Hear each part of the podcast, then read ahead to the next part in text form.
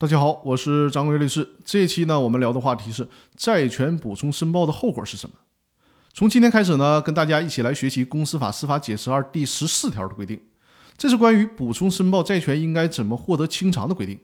之前我们讲的第十三条，主要针对的是补充申报债权的程序性规定，而第十四条呢，就是针对补充申报债权实质内容的规定了。我们还是先来看一下这一条司法解释的原文。第十四条是这样规定的：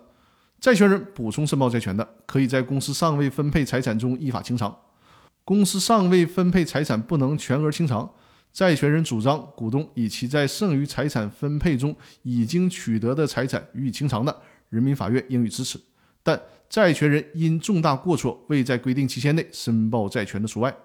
债权人或清算组。以公司尚未分配财产和股东在剩余财产分配中已经取得的财产不能全额清偿补充申报的债权为由，向人民法院提出破产清算申请的，人民法院不予受理。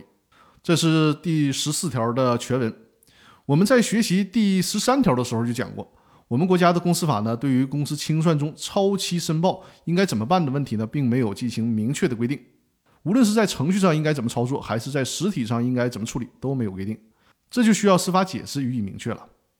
超期申报债权，要么呢是因为债权人自身的问题，比如说自己忘了申报了；要么就是清算组的过错，甚至是故意，压根儿就没有通知，或者是没有公告，债权人完全不知道公司解散这回事儿。我之前跟大家讲的超期申报债权的程序处理上呢，不区分谁的过错，都是按照那个程序来处理。但是呢，在实体上可就得区分了，债权人的过错和清算组的过错是有不同处理方式的，处理方式的不同将直接影响到债权人的切身利益。那么我会在接下来的几期音频里面详细跟大家讲解这个问题。那好，我们这期的音频就分享到这里，感谢大家的收听。